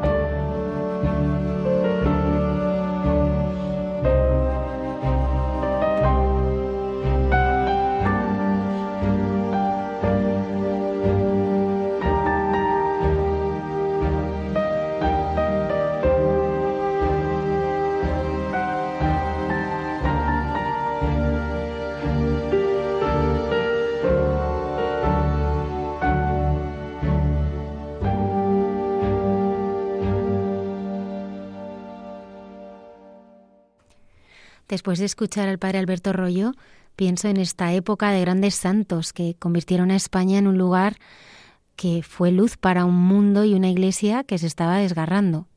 La verdad que a mí me ha impresionado, no sé, quizá siempre me fijo en pequeños detalles que pueden parecer un poco tontos, pero el hecho de que él tuviera tantos dolores y no fuera capaz de decir nada, vamos, no fuera capaz, no, que aposta, no decía nada, me impresiona en ver en cuántos detalles de nuestra vida tenemos que cambiar bueno, tenemos que cambiar, tenemos que dejar que el Señor nos transforme para, para poder llegar a esa santidad a la que objetivamente nos llama el Señor y que muchas veces vemos tan lejos.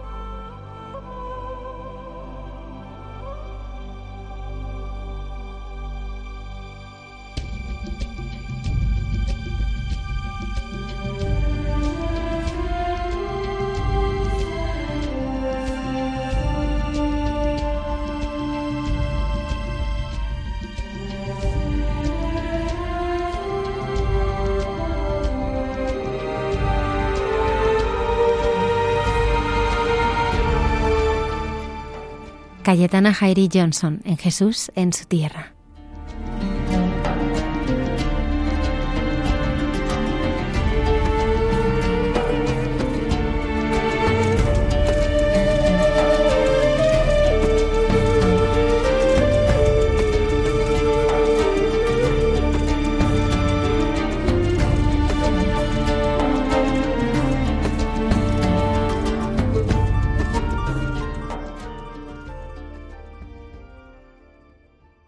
De paz y bien, queridos amigos de esta sección llamada Jesús en su tierra de Radio María. Y bien, pues eh, esta semana, entre las lecturas eh, litúrgicas que hemos tenido en nuestras misas, pues obviamente nos volvemos a encontrar con el maravilloso Padre Nuestro. ¿eh? Estas formas que tienen los judíos de rezar y que nos dejaron, ¿no? De diversas formas, plegarias más o menos largas, cortas, como queramos interpretarlos y de verdad que supone también una forma de cómo podemos relacionarnos con Dios.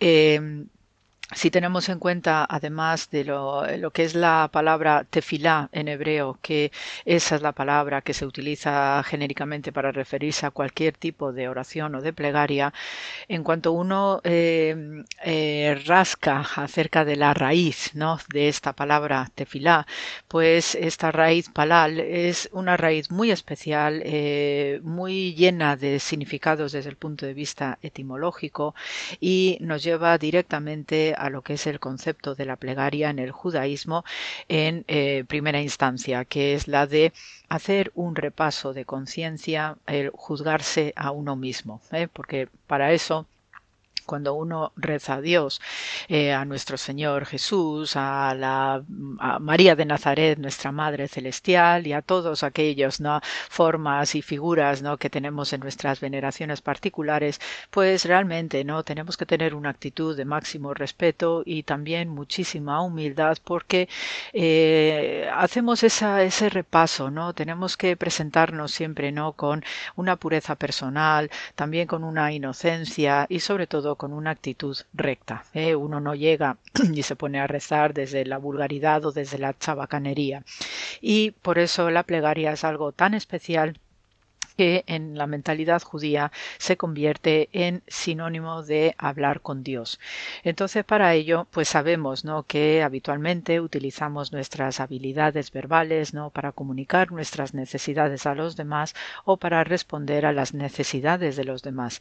Por lo, general, eh, solemos tener un objetivo utilitario en la mente, ¿no? Hay una información que deseamos escuchar o una solicitud que nos gustaría transmitir. Eh, normalmente estas conversaciones, eh, por importantes que sean, no hacen justicia al verdadero poder del habla.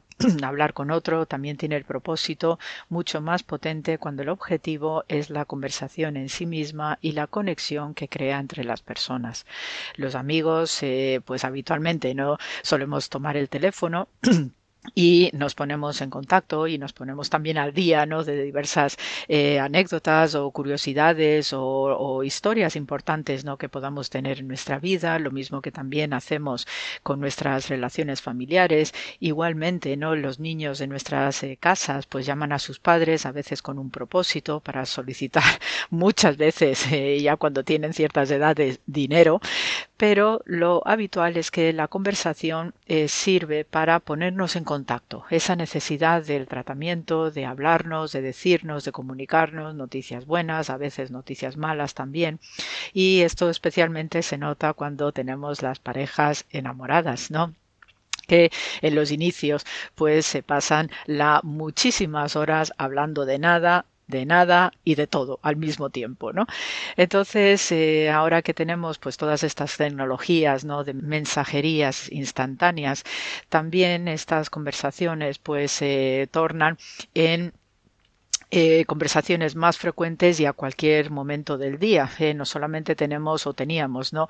Antes de que surgieran los móviles, tablets, ordenadores y demás, había ciertos momentos del día que tú podías llamar a la persona por teléfono, eh, sobre todo también porque había un decoro, había esos periodos del día que no se debían molestar a, a, las otras partes y por ello pues también teníamos una especie como de protocolo, ¿no? A qué horas o hasta qué horas incluso de la noche uno puede llamar a la persona. Por eso ahora las nuevas tecnologías pues nos facilitan muchísimo ¿no? esa comunicación inmediata y en cualquier momento. ¿no? Lo que sí está claro es que cuando uno está con una conversación amable, placentera y eh, donde sobre todo hay un afecto profundo ¿no? entre las partes, pues eh, parece ser que cuesta mucho cortar esa comunicación, inmediatamente se te queda algo y vuelves a llamar porque quieres comunicar esa última cosa que se te había despistado. ¿no? El caso es que eh, algo de esto hay también cuando conversamos con Dios. Y estas conversaciones con Dios es lo que también los judíos interpretan como plegaria. La plegaria surge naturalmente cuando una persona eh, experimenta ciertas dificultades. ¿no? Esto también eh, sucede la mayor parte de las veces cuando también comunicamos en nuestras relaciones cotidianas porque necesitas el desahogo. ¿no? Pero también se dan plegarias apasionadas cuando estamos en buenos momentos porque también la experiencia positiva igualmente la deseamos transmitir.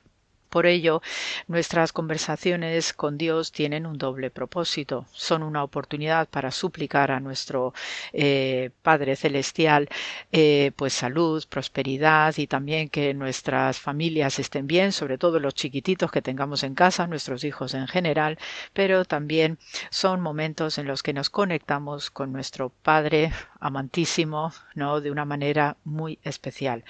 También, de hecho, eh, el contenido de nuestras plegarias eh, también es una mm, formidable eh, oportunidad para conectarnos íntimamente con Dios. Y sobre todo porque Dios está ahí siempre para escucharnos. Y por ello pues cuando uno está recitando este Padre Nuestro y lee en el Evangelio no como indica Jesús cómo hay que rezar pues también a mí personalmente se me viene a la memoria las palabras del gran rabí Yohanan, que es contemporáneo a los tiempos en los que vivió Jesús de Nazaret, y hablando acerca o describiendo lo que son las bondades de las plegarias, pues Rabí Yohanan decía, si tan solo una persona pudiera orar todo el día, ¿no? Entonces, por ello, pues eh, la plegaria se convierte pues en ese medio de comunicación esencial sin necesidad de darle una tecla, sin necesidad de estar cogiendo un móvil. Y esto pues siempre es algo que eh, podemos tener en cualquier momento del día sin necesidad de tener que estar pendiente de electricidades o cualquier otro soporte técnico, ¿no? Porque Dios ahí sí que está en permanente espera y escucha de todos aquellos de quienes no se dirigen hacia él a través de una plegaria.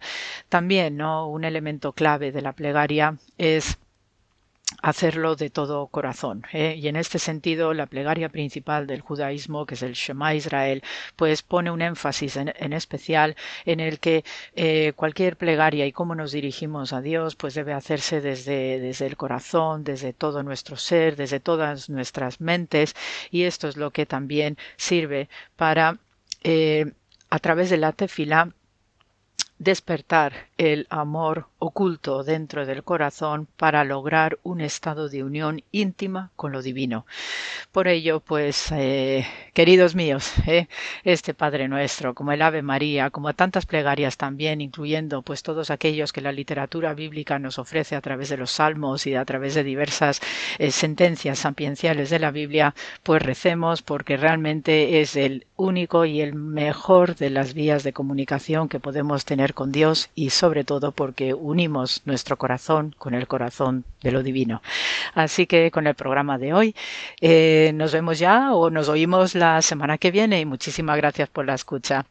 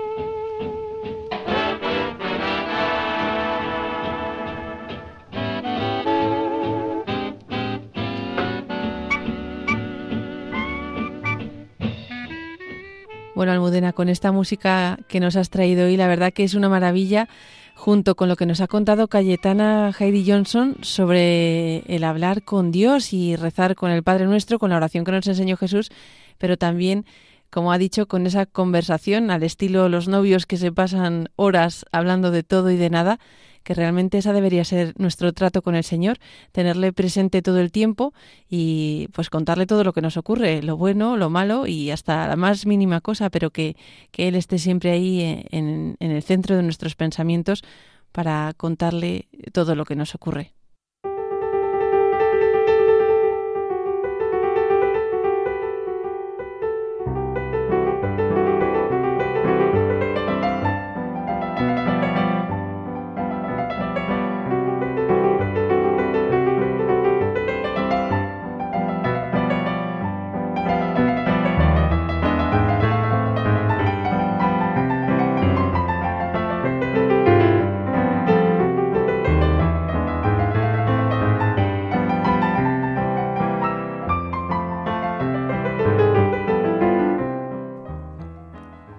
Carmen Pérez y José Manuel Palomeque en Entre tú y yo.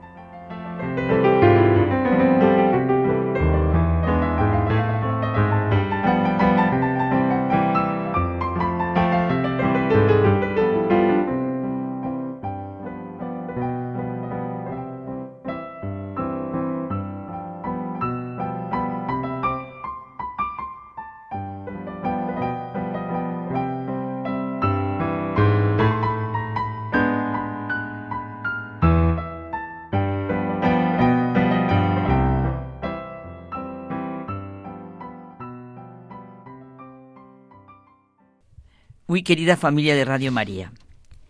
Y como de costumbre, aquí los viernes José Manuel y yo, a nuestro diálogo, que vamos a ver nuestra vida a la luz de la palabra de Dios.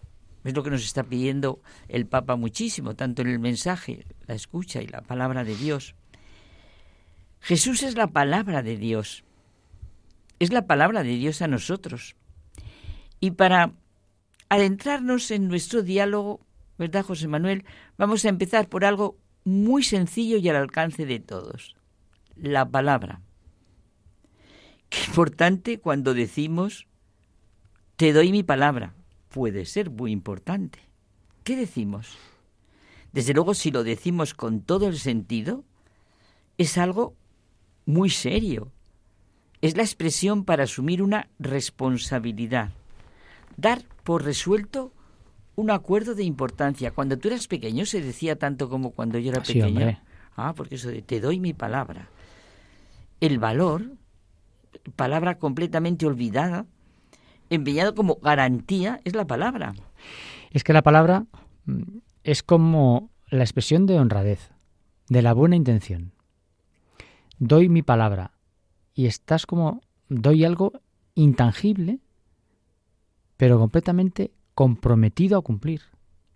Cuando éramos pequeños, más jóvenes y bueno, también ahora, ¿no? De adultos, muchos de nosotros aprendimos el valor de la palabra dada, lo que significaba y lo que comprometía un te doy mi palabra. Era como, como, un, como un sellar, una, una, un acuerdo, una obligación o, o un compromiso.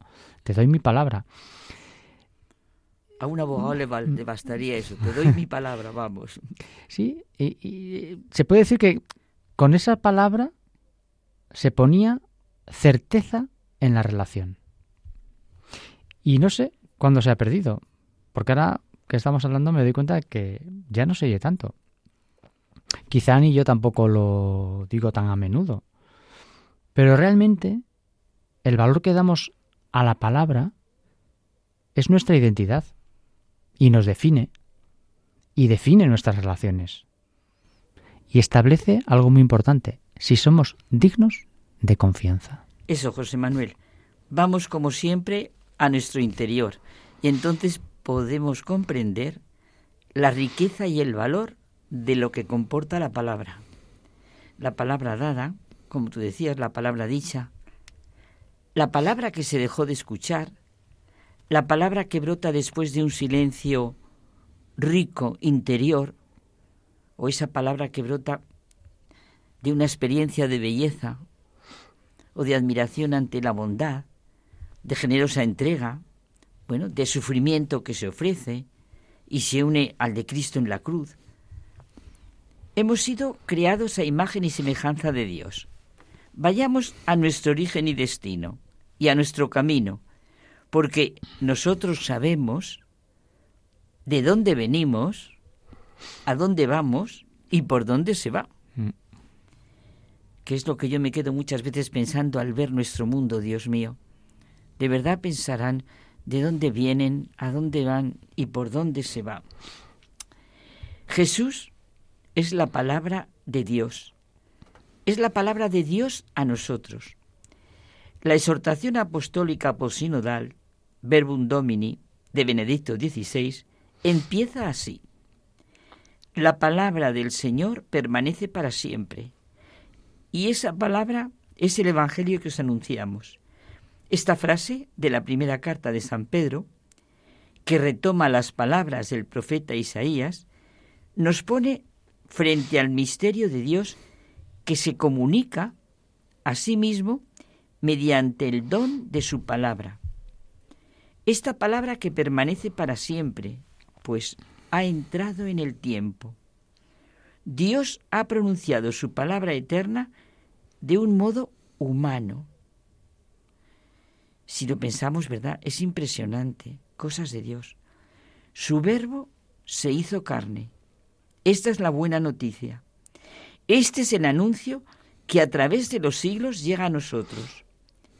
Y al final, el Papa nos avisa de que nunca hemos de olvidar que el fundamento de toda espiritualidad cristiana auténtica y viva es la palabra de Dios anunciada, acogida, celebrada y meditada en la Iglesia.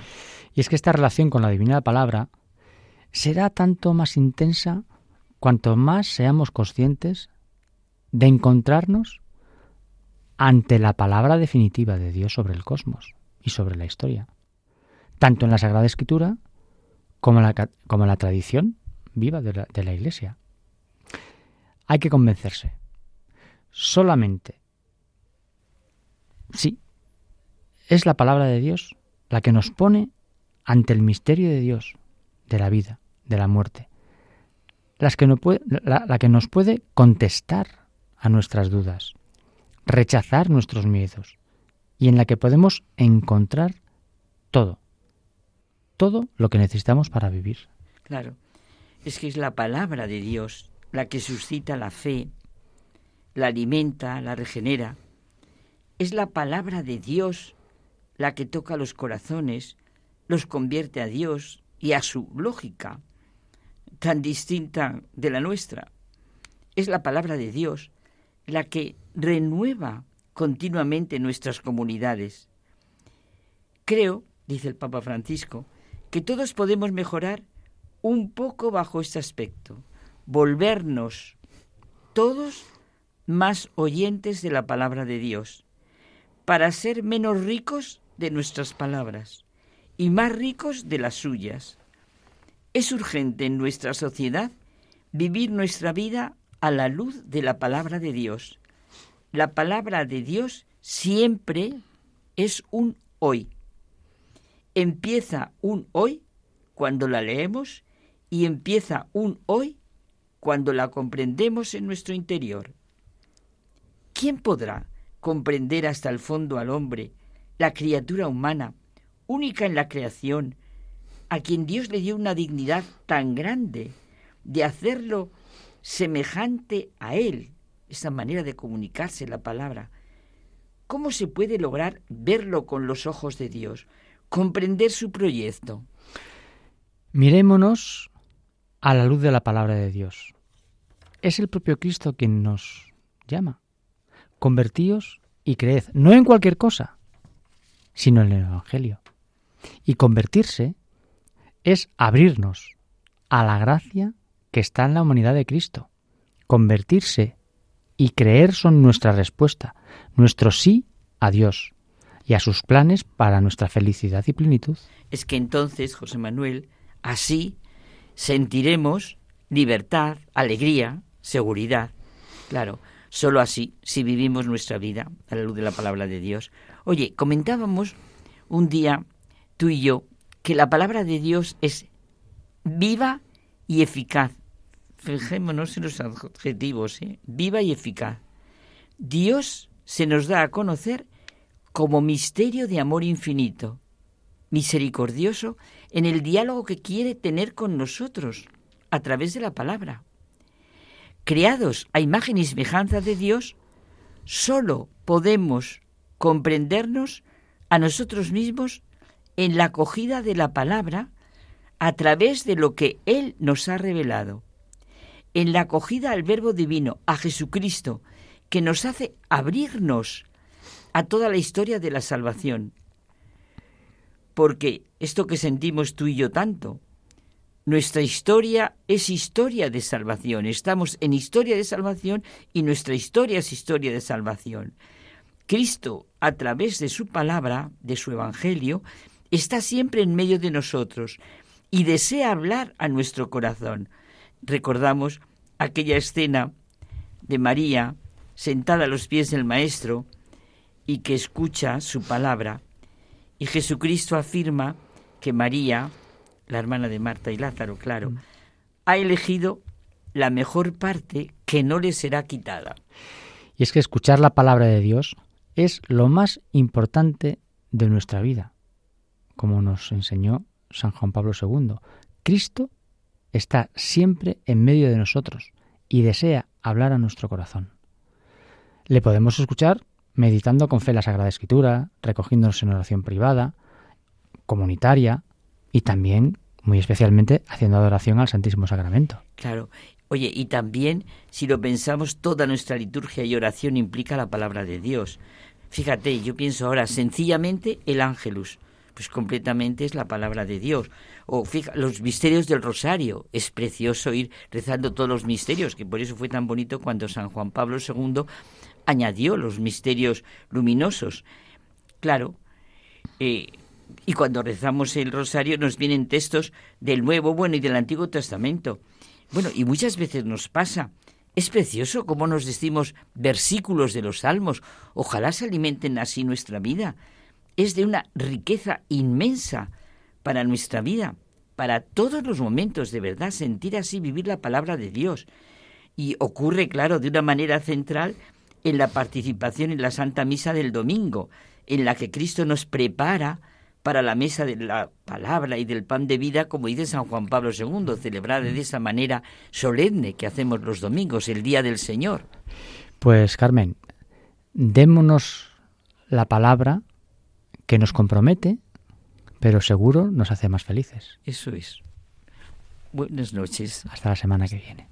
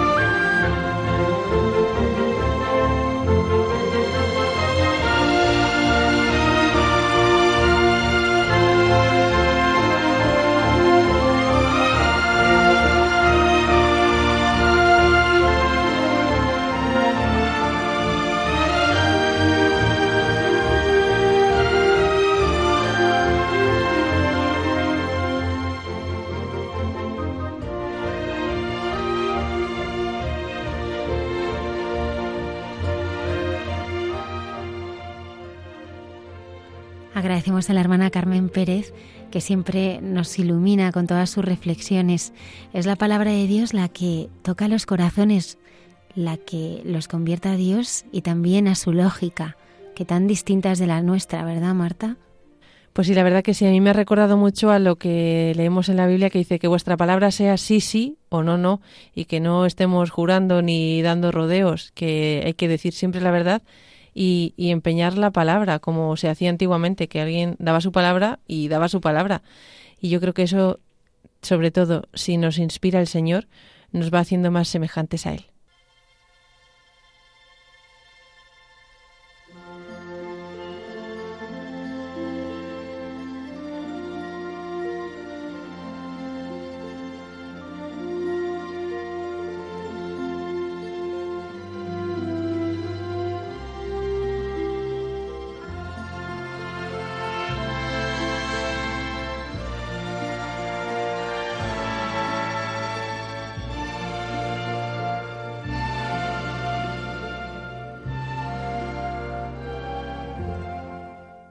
Casi sin darnos cuenta, se ha pasado el programa esta noche. Muchísimas gracias a Marta Troyano por habernos acompañado desde el control de sonido. Muchas gracias por dejarme participar, ha sido un placer. Hemos recorrido Irak, Siria, Egipto de la mano del padre Miguel Márquez y también hemos conocido a San Juan de Dios de la mano del padre Alberto Rollo. Hemos rezado el Padre Nuestro con Cayetana Jairi Johnson y hemos reflexionado con la hermana Carmen Pérez y José Manuel Palomeque sobre cómo la palabra de Dios suscita la fe, la alimenta y la regenera. Y si quieren volver a escuchar todos estos contenidos o no han llegado a tiempo de escucharlo en directo, lo pueden encontrar el programa en el podcast de Radio María, buscando Hay mucha gente buena con la fecha de hoy, 4 de marzo. Y también pueden ponerse en contacto con el programa en el correo electrónico hay mucha gente buena arroba radiomaria.es. Hay mucha gente buena arroba radiomaria.es. Que tengáis una feliz semana. Muchas gracias por estar ahí.